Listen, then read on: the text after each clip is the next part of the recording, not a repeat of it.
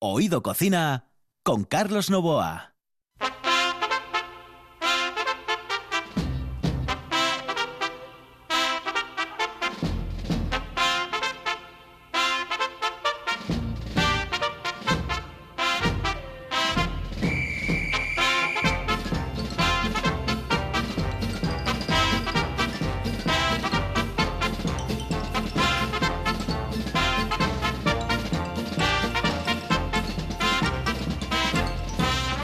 Estamos calentando motores, señoras y señores, aquí en RPA. Y es que dentro de muy poco tiempo nos iremos directamente a la una de la tarde para estar acompañando a toda Asturias de una a dos en Oído Cocina. Los saludos de Kike Reigada que está en el control de Carlos Novo aquí al micrófono. Señoras y señores, comenzamos hoy un programa muy especial con un muy buen amigo.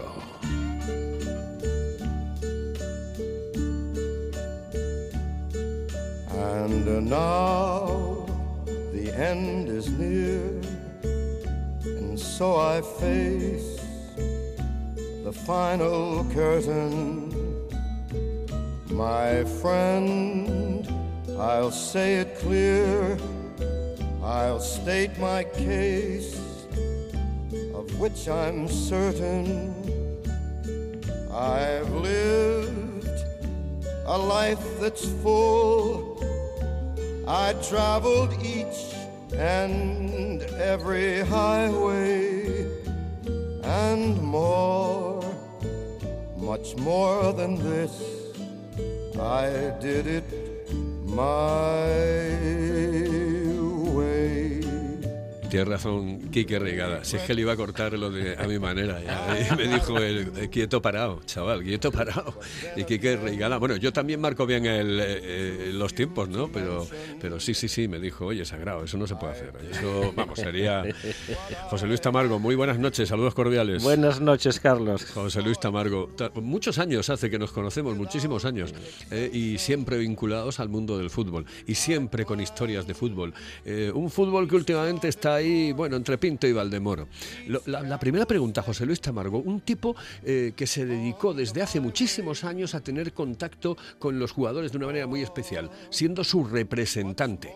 Representó al Pipiolo Losada, Emilio Gutiérrez, a Villa, eh, el gran jugador que tuvo el Sporting de Gijón, eh, que tuvieron en el Barcelona y que tuvo la oportunidad de marcharse directamente a Estados Unidos. Y a muchos más, ¿no, José? Sí, lógicamente de aquella, pues desde Jorge De Celta Vigo, lo tuve en varios equipos también, el Valencia, el Atlético de Madrid, eh, también Vicente Engonga, que llegó a ser internacional también, pues eh, Valladolid, Celta de Vigo, Valencia, Mallorca, incluso el Real Oviedo, que también aterrizó un año aquí también, José Manuel Suárez Rivas, Sietes también, eh, el Chapacú, Gis de- del Oviedo, se- Sí, sí. Sergio Fernández, el central, el gran central que tuvo el Real Sporting de Gijón y luego tuvo muchos más equipos, ¿no? como el Celta, el Zaragoza y demás.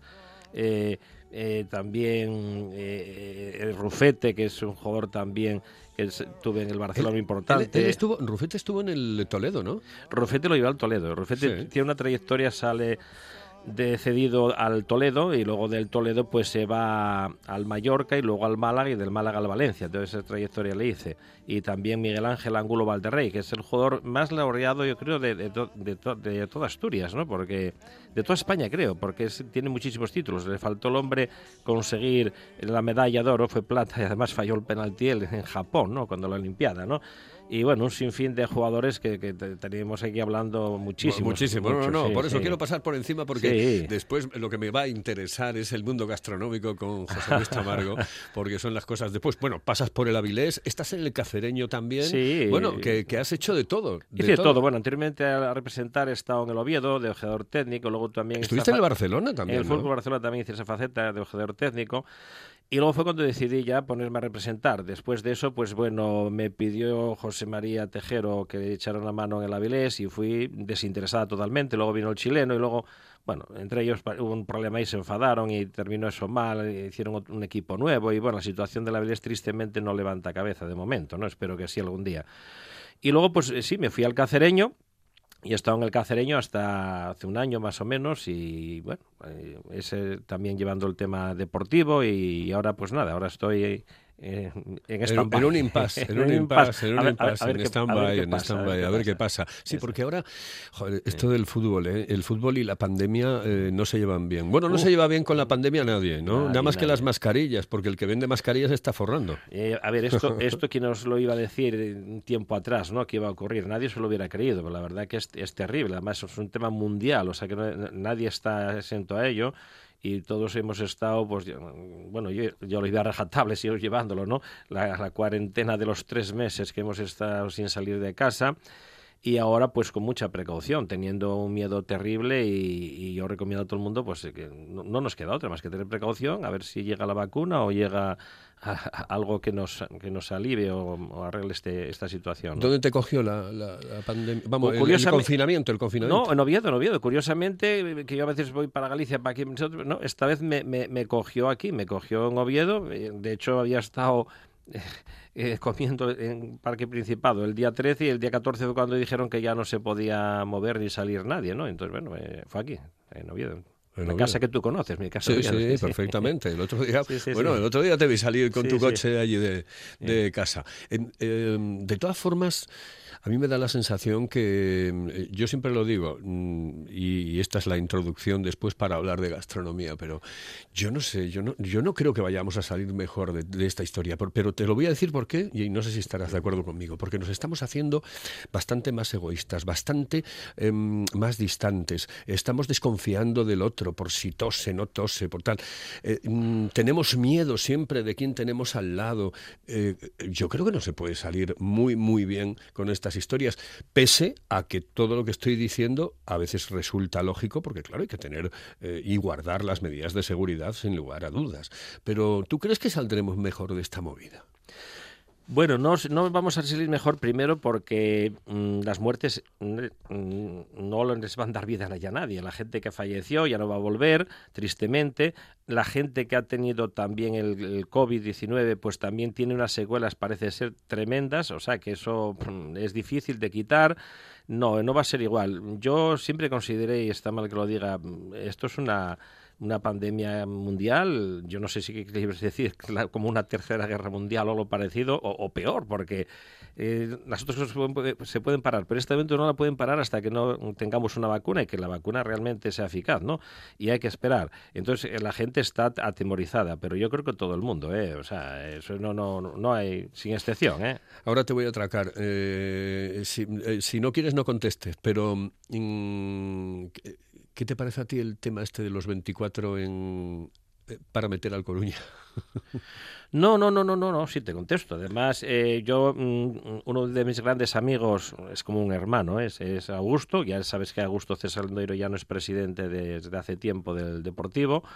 Es una persona que para mí es de las gente más importante del fútbol, alguien que tendría que presidir, yo siempre dije, tenía que presidir la federación o algo así, porque él, él ha sido el presidente más joven del fútbol español con 16 años en el Ural de La Coruña, luego estuvo en hockey sobre patines Liceo, donde lo hizo francamente bien, llegó a lo máximo con, con Liceo, y qué, qué, te voy a decir del Deportivo La Coruña, que lo coge en segunda vez y lo llevó a ser campeón de liga, a jugar champion, y bueno, eso es, todo el mundo conoce la faceta de Augusto, eh, más conocido por Lendoiro. Entonces, a ver, eh, no es porque él esté ahí, porque él, como bien sabes, pues no tuvo una salida precisamente buena del Deportivo, ¿no?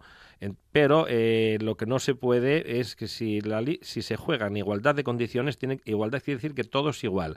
No se puede hacer las últimas dos jornadas a una hora, que marcan desde hace años que se viene haciendo, y luego de repente se suspende un partido que hay que suspenderlo, que yo lo entiendo, porque había un, problema gravísimo como era el del COVID y con la cantidad de afectados que creo que han llegado a 28 en el Fuenlabrada, y no es ninguna broma.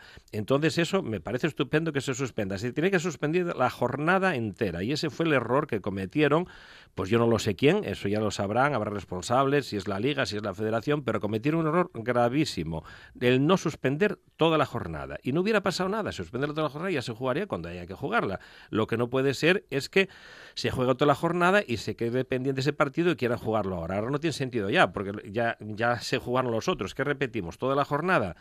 pues tienen dos cosas. La gente está de vacaciones o hacen una liga de 24 o efectivamente tienen un pleito. Tienen un pleito. Un pleito grande, ¿eh? El fútbol por dentro eh, es muy distinto al fútbol eh, que la gente ve por fuera. Bueno, yo para mí siempre dije que el fútbol es de los aficionados. ¿eh? Es de la afición. Lo más grande del fútbol es la afición. Pero el aficionado ve la realidad. No, no, no. El aficionado es un hombre que yo también he sido aficionado ¿eh? y, lo que quiere se muere, le dan infartos. De hecho, hay infartos en los campos de fútbol por, porque su partido no gana, su equipo no gana. No, no, lo más importante del fútbol es la afición, eso no tengo clarísimo. Luego, evidentemente, los jugadores, porque si no hubiera jugadores no habría eh, partidos, ¿no? Evidentemente, ¿no? Y luego, pues claro, yo creo que te refieres un poco a la trastienda, digamos, en temas de, de, de, las negociaciones, directivos y cosas. Bueno, eso está ahí, el fútbol es un negocio. Es un negocio, no es un gran negocio. De hecho, se termina esta liga, ¿por qué? Pues muy fácil, porque había que cobrar la televisión, eh, los derechos televisivos, y si no se terminaba, me imagino que el contrato dejará muy claro que entonces no pagarían. Y vamos, mm, cueste lo que cueste, vivos o muertos, el fútbol tenía que terminar este año la competición, que aún no terminó, por cierto, ¿eh? aún no terminó.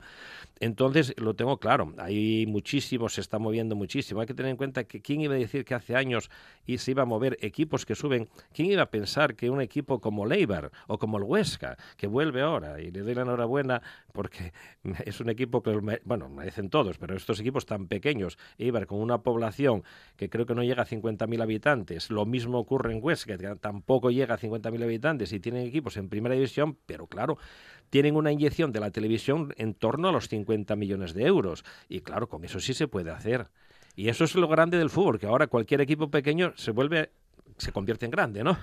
Es jodido. Eh, eh, elegiste una canción em, que se llama My Way, sí, a, mi manera, ¿no? Eh, es jodido jugar a tu manera en el mundo del fútbol, es decir, dentro, un personaje como tú, ¿no? un representante de futbolistas, un hombre que estuvo vinculado y está vinculado de alguna manera. Nunca dejas, vas a estar desvinculado del mundo del fútbol, eso ya te lo digo yo. Siempre tendrás algo que hacer dentro del mundo del fútbol, pero es jodido jugar a tu manera. No, es que si no juegas a tu manera no debes de jugar. O sea, todo el mundo tiene que mm, jugar a su manera. Todo el mundo tiene su manera. Eh, tú, Carlos, tienes tu manera profesional, que hace años que te conozco, eh, con micrófono y demás, tanto la televisión como la radio, ¿no? Y, lo haces a tu manera. Y, es irrepetible, es irrepetible. No hay dos, no hay dos Carlos Novoa, ni tampoco hay dos José Luis Tamargo, evidentemente. Entonces quiere decirse de que ni hay dos Messis. ¿no? Por ejemplo, pues, ojalá, ojalá tuviéramos otro Messi, ¿no? Sería fantástico, ¿no? Quiere decirse de que no, todo el mundo, el futbolista juega a su manera, cada futbolista tiene una forma de jugar, cada profesional tiene una forma de actuar y, y canta, cantante, tiene una forma de cantar, ¿no? Todos es a su manera, ¿eh? porque lógicamente son, mm, se marcan, Francina mm, tiene un peculiar a su manera, y aquí Rafael, que se conoce mucho, ¿no? Pues a su manera, también la forma de actuar es irrepetible, y, y así te puede nombrar muchos, ¿no? O sea que cada uno tiene una forma de actuar y es a su manera, siempre es a su manera. ¿Cuál fue la negociación que tuviste con un club eh, más jorobada del mundo mundial para llegar a un acuerdo para que que, bueno, eh, se quedase, fichase o no fichase el jugador? La, más difícil, la más complicada, la más dura. Bueno, mira, la más dura de todas, eh, mm, tuve rámenes en, en los ojos, fue la de David Villa para en este caso mm, fue la más, la más, la más, porque tuve otras, ¿no? Importantes. Pero la más complicada fue esta, porque yo lo tuve firmado en su día con, este, con Florentino Pérez, ¿no? Eh, estaba todo, eh, además, bueno, eh, mm, Jorge Valdano, lo puedo decir, tuvimos un acuerdo total, total, total con el jugador y conmigo, y por unos dos millones de euros esa operación no se hizo, que fue la del, en este caso, la del Valencia al Real Madrid y esa negociación la llevó Manolo Llorente y no se pudo hacer por una, cuestión de que, bueno, eh, quisieron meter a un jugador eh, eh, por medio del Real Madrid y cometieron el error y automáticamente eso, bueno, se vino al traste. Y, y, luego, segundo, cuando ya estuvo la operación totalmente hecha con el Barcelona, pues es cuando, bueno, tengo el problema que, que había, pero bueno, ese tema también había quedado eh, zanjado. Y es lo, lo, más difícil, ¿no? La más difícil que tuve fue, fue esa. ¿eh? Hoy hablamos de comida, porque tú eres eh, de esos tipos a los que les gusta cocinar. Sí, me gusta cocinar eh, porque de toda la vida. Es una cosa que, que llevo. Eh, eh, yo me crié con unos abuelos y unos tíos. Eh, esta tía mía era cocinera de un hotel en Grau, la Cloya concretamente. Y entonces cocinaban, pues como crecía la gente antes, la antigua usanza, ¿no? Y entonces, bueno, vas aprendiendo cosas. Luego, al viajar, a ir a un sitio, ir a otro, vas en cada sitio aprendes. Pues, en la vida estás aprendiendo minuto a minuto, segundo a segundo. Siempre aprendes cosas. No hay día que no aprendas algo. Y sí, me gusta cocinar para mis amigos, y lógicamente, me gusta hacer de todo. No tengo ninguna especialidad en concreto, pero si hago de todo, soy un poco digamos. No, no tienes una tienes una especialidad, una especialidad fundamental que son les faves, ah, porque dices sí, que te sí, salen sí. perfectas, que te salen increíbles claro, y además eh, que el secreto está en el secreto de, está en en el, en el, producto. Ya el producto es lo esencial. Si no tienes el producto, que es la fava, la fava tiene que ser una fava. Antes llamaban de manteca, ahora llaman de granja, ¿no? Yo eh, me crié en la mata, precisamente donde está la granja donde de, de, de las favas, ¿no? De, donde se, se, investiga todo. Y, para mí hay una fava espectacular. Las mejores favas son eh, de grao, de lanio de, también de, Pravia, en Pravia hay buenas favas y sobre todo en la zona de los cabos, ¿eh? Y el, el, lo esencial es que el producto sea bueno. Si la fava es buena, está todo solucionado. No hay que estropearla, evidentemente. Pero si está una cosa buena y la estropeas, ya está. Pero si no, pues el, es el, ese es el producto. Luego un buen embutido, sobre todo una buena morcilla. Es muy importante. ¿eh? Es, es, lo que suaviza la fava, ¿no? Sí, es, es, que da el toque. Da el toque, el sabor ese que tiene que tener la fava. Se llamamos la fava asturiana. Se puede hacer ya con almeja, se puede hacer de muchas maneras. Pero... ¿Tú lo compras en grau? Sí, yo, todo, yo, yo todo en grau. Bueno, es que yo tengo la familia que tienen todo casero y entonces traigo de allí y las fabas tengo una familia de, de la mata, concretamente de, de, Grau, la mata de Grau, eh, y es donde, donde traigo la fava. Es un sitio donde, por cierto, han salido grandes gentes como Ramón Areces y Pepín Álvarez, señor, tanto el corte inglés como la despreciaba y demás, ¿no? Y los archiduques, y, y los archiduques, fíjate, con Tino cuando, Casal, con, ahí con al Tino frente, Casal, aunque fuese de Tudela Beguén. No, no, no, pues sí, sí. De hecho, tuve el homenaje a él en Grau, pues hace muy poco, o sea, un poco antes de la pandemia, ¿eh? que se le hizo un homenaje a Tino allí y he estado también presente porque no en vano, eh, Tito, que era el, el bajo, el de, guitarra bajo de, de, los archiduques, pues su madre Rosita era profesora de piano, fue la que eh, estábamos siempre juntos eh, y a lo mejor es muy conocida Ángela Ángela Rey Geli para mí uh -huh. Geli no eh, que es la hermana de Tito en paz descanse no y entonces bueno pues me unió siempre eh, bueno éramos como de familia qué te voy a decir y después gastronómicamente Grau siempre arriba no con el Palper que era pero sí curiosamente el Palper que ahora cerró está cerrado paso sí. y me da una pena por... sabes eh, José María García ¿Sí? Eh, cuando venía estábamos en Antena 3 cuando venía directamente a, a aquí no, eh, se iba directamente al Palper o el Palper eh, o llamaba al Palper para que le diesen el tocinillo de cielo. Sí, bueno, el tocinillo de cielo eh, es, es, de Tejero, ¿eh? el tocinillo de cielo, aunque lo hizo luego el Palper Pepe y su hijo Pipo, de Tejero de Grau, son los que hacían, eh, cogieron mucha fama porque los tocenillos iban eh, para entonces jefe del Estado, para Franco, ¿no? Uh -huh. Y para su mujer, eh, que era de, de Llanera, eh, Carmen Polo de Franco. Y entonces, eh, yo te lo digo porque esto es así, eh, te lo puedo decir, se iba todo para, para, para, iba en buena parte, ¿no? Y cogieron mucha fama. Y sí es verdad que hacían un tocinillo buenísimo, y lo siguen haciendo, por cierto, sí, porque sigue abierta la confitería en la plaza de Tejero de Grau, ¿no? Y bueno, el Palper sí tuvo, pero el Palper tuvo más fama de, mm, de, de, comida, de comida, se comía muy bien, daban muchas bodas, luego hubo sitios como Pepe el Bueno, que todavía sigue existiendo en Grao, eh, como Sindo, como ahora hay un sitio que se come, aunque bueno, tienen un menú, pero bueno, se come muy bien, que es en pimienta y clavo, en Grao, ¿eh? y bueno, eh, quizás tiene que haber más cosas, pero bueno, tristemente la gastronomía cada vez cierra más locales, no sé por las cuestiones, pero, uh -huh.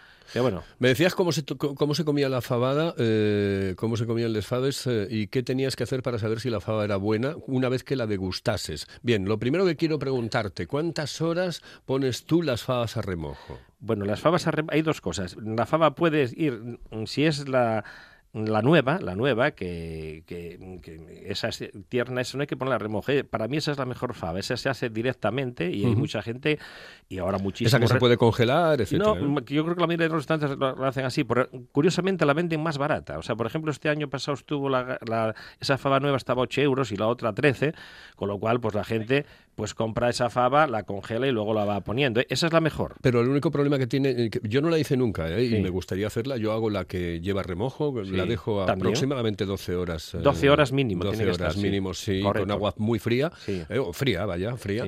Em, y eh, el problema que tiene es eh, cómo controlo la cantidad. Porque, mm, claro, la fava que tú ves mm, eh, que no necesita remojo, esa va a ser así.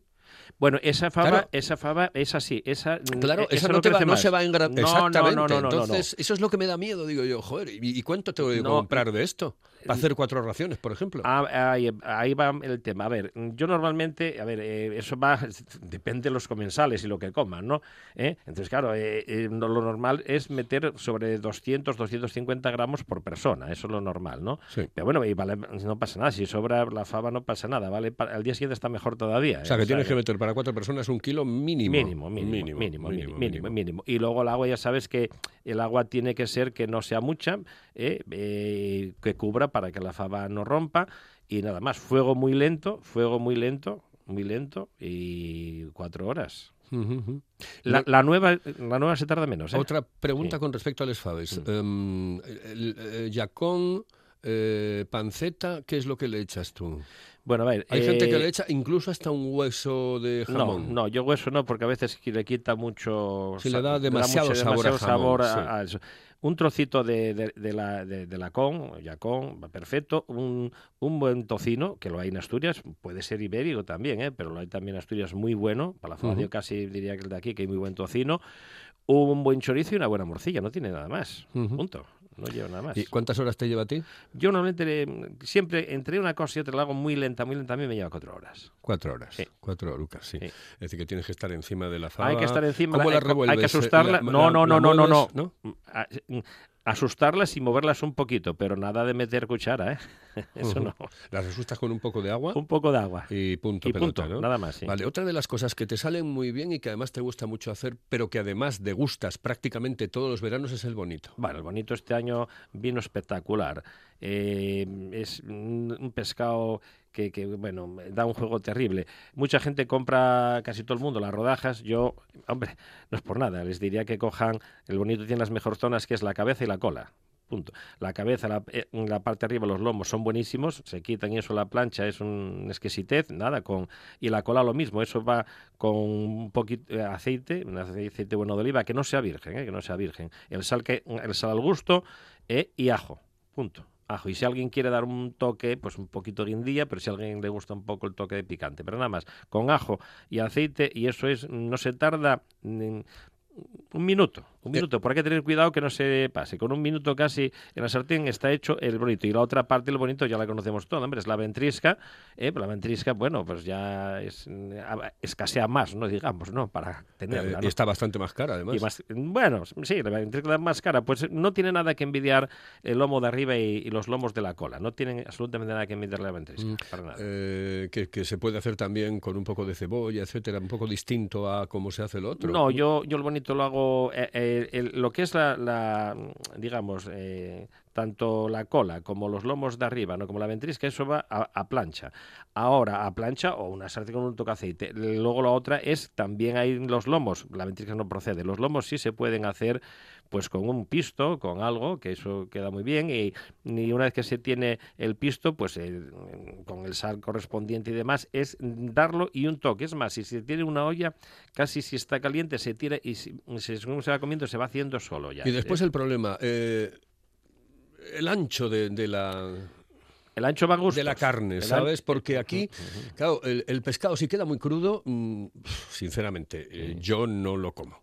Pero es- hay un tema, eh, los lomos de por sí no son muy Porque gordos. es que, hay- es que te puede hasta sangrar un poco, Correcto, ¿sabes? eh, pero está- es muy sencillo. Los lomos, como los parten en eh, el pescadero, la pescadera te los puede partir en el tamaño que quieras, más o menos, ya se sabe, pues no sé, dos centímetros, una cosa así, y eso mm, va a vuelta y vuelta por un lado por otro y no, no sangra, queda perfecto. Hay que, hay que, hay que coger, mm, mm, los lomos vienen a ser triangulares, pues se coge, mm, se da un corte en el medio y solucionado el tema. Lo que no eres partidario es de hacer tacos. No, el ta- es que seca mucho. es, em, eso ya es una cosa. Bueno, en muchos sitios que lo hacen. Yo a mí no me a mí me gusta más el pescado que queda, pues como el bonito en lomo que, que lo abres y ves que se va abriendo ¿no? Eh, lo- los lomos, ¿no? Y es una pena estropearlo. ¿La sal gorda o normal? La sal para, para esto es normal, la gorda y la, la sal buena que es para la carne, pero para, para el bonito no hace falta. Ni para ningún pescado. Dime el sitio donde mejor comiste en tu vida fuera de Asturias y después hablamos de Asturias. Bueno, a ver, eh, yo fuera de Asturias... eh, Con lo que viajaste Sí, ya me sí. podrás decir, claro. Bueno, escribir un hay, libro. Hay, hay muchos sitios que se comen. Uno de ellos, pues por ejemplo, podría decir el, front, el asador frontón en Madrid, aunque comí en todos, en el Chisto, en el Donostiarra. Yo me quedo con el asador frontón de Madrid. ¿eh? De hecho, eh, José María García iba mucho ahí, no sé si sigue yendo ahora, ¿no? Eh, entonces, va, iban muchos, ¿no? Todos los presidentes de fútbol, los sitios Sí, al Chisto y al Donostierra iba menos porque siempre había alguien que le daba la chapa. No, pero, eh, eh, em, eh, mm, van tantos famosos a- al, al asador Donostiarra como al chisto como al fr- frontón. Yo me quedo con el frontón porque las carnes en el frontón realmente las tratan muy bien, muy bien, muy bien. Muy bien sí. Sí. Y, y los pescados lo mismo, ¿eh? no, no, es un sitio fabuloso. Sí, García le gustaba mucho, me- eh, por ejemplo, el eh, donde ponían la ropa vieja, no recuerdo exactamente el restaurante, que es uno de los más conocidos de Madrid, eh, lo que llamaban ropa vieja, etcétera.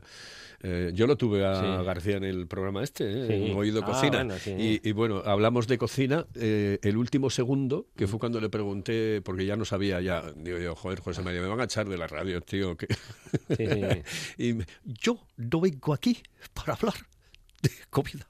Y le dije, bueno, a ti lo que te gusta, eso es verdad. Un buen plato de patatas fritas con chorizo, con huevo. Y dice, eso, Eso. eso, sí. Eso gusta a todo el mundo. Eso gusta a todo el mundo, ¿eh? Sí, sí, y Eso- además yo sé, yo lo recuerdo porque siempre que venía a Asturias y siempre que coincidimos, pues lo decía. Decía que era su plato, uno de los, sus platos favoritos, las Sí. patatas con el huevo y el chorizo. Seguramente que le estará, gusta a todo el mundo, ¿eh? Seguramente que estará por, por Luarca, que ahí tiene un gran Sí, restaurante. estuvo hace poco, estuvo Casa Consuelo, allí, sí, Casa sí. Consuelo, eh, Casa Consuelo, que son los sitios mm, que se comen en Asturias fenomenal. y- En Otur, sí señor, de, bueno, de- tenía mucha relación el desaparecido, tristemente desaparecido, Correcto, Ernesto López Feito, Sí, sí. un grande de la comunicación, un tipo genial. Oye, que, que vamos a escuchar esto porque se nos ha ido la media hora. Bueno, vale, vale. ¿Eh? ¿No, no se te pasó muy Sí, rápido? me pasó que, que- creo que acabo de empezar, ¿no? Voy a hacer como Revilla, un minuto más. A Revilla, a Revilla tenemos que entrevistarlo, porque además ese, ese habla hasta con Radio Taxi. Sí, sí, sí, O sea sí. que le llamamos por teléfono y decimos, a ver, Revilla, mira, ¿esto por qué lo eliges? Bueno, porque la canción de Gira de Gardel dice lo que es la vida. Lo que es la vida. Eh, eh, ¿Cómo da vueltas, no? Efectivamente, es que, es que habla lo que es la vida, que no, no tendrás, nadie te dará ni una mano ni un favor, tristemente, cuando dice, cuando petes en todas las puertas y nadie te las abra, ¿no? Y, Sí. Y es, es tristemente, ¿eh? Es es, triste. curioso, la gente se olvida de, de la gente, de quien lo ayudó, de quien luchó por él, y por eso elijo esta ¿De quién lo canción. sacó adelante? Y quién lo sacó adelante, y, y- y esta canción habla de esto, ¿no? Habla de esto. Pues me encanta, porque yo la voy a hacer mía también, Sí, ¿sabes? sí, sí, sí, es, es así, tristemente. Pues sí, tristemente y- y me da mucha pena de gente mm, que me vienen a la mente, que han quedado tirados y que nadie los ha ayudado. Exactamente, Sí, sí. exactamente, Es- es exactamente. Pero ¿sabes qué? Que hay mucho mediocre. Y Sí. ese es un problema. Sí, ese es el gran problema. Ese es Pero bueno, esto eh, eh, es, es, es, es una enfermedad. También dicen, tenía un familiar, una tía que me dice, si la envidia fuera tiña. ¿Cuántos tiñosos Claro. habría? Claro, exactamente. Y si los cabrones volasen, exactamente, madre mía. no el se veía luz el cielo, del el sol. cielo está- El- no vemos el no cielo. lo veíamos, no lo veíamos el sol. José Luis, ha sido un placer, pero mismo, que quedas Carlos. emplazado ¿eh? para venir Vale, aquí ¿eh? más, de hombre. una a dos de la tarde este verano. Con ¿de acuerdo? mucho, con mucho gusto, Carlos. José Luis no. Tamargo, un grande. Señoras y señores, en el control estuvo Quique Reigada, aquí al micrófono Carlos Novoa. Esto es Oído Cocina y esto es RPA. lo mismo que a mí. Cuando manches que a tu lado se prueba la ropa que vas a dejar. Te acordarás de este otario que un día cansado se puso a ladrar. Verás que todo es mentira, verás que nada es amor, que al mundo nada le importa. Gira, aunque te quiebre la vida, aunque te muerda un dolor. no esperes nunca una ayuda, ni una mano, ni un favor.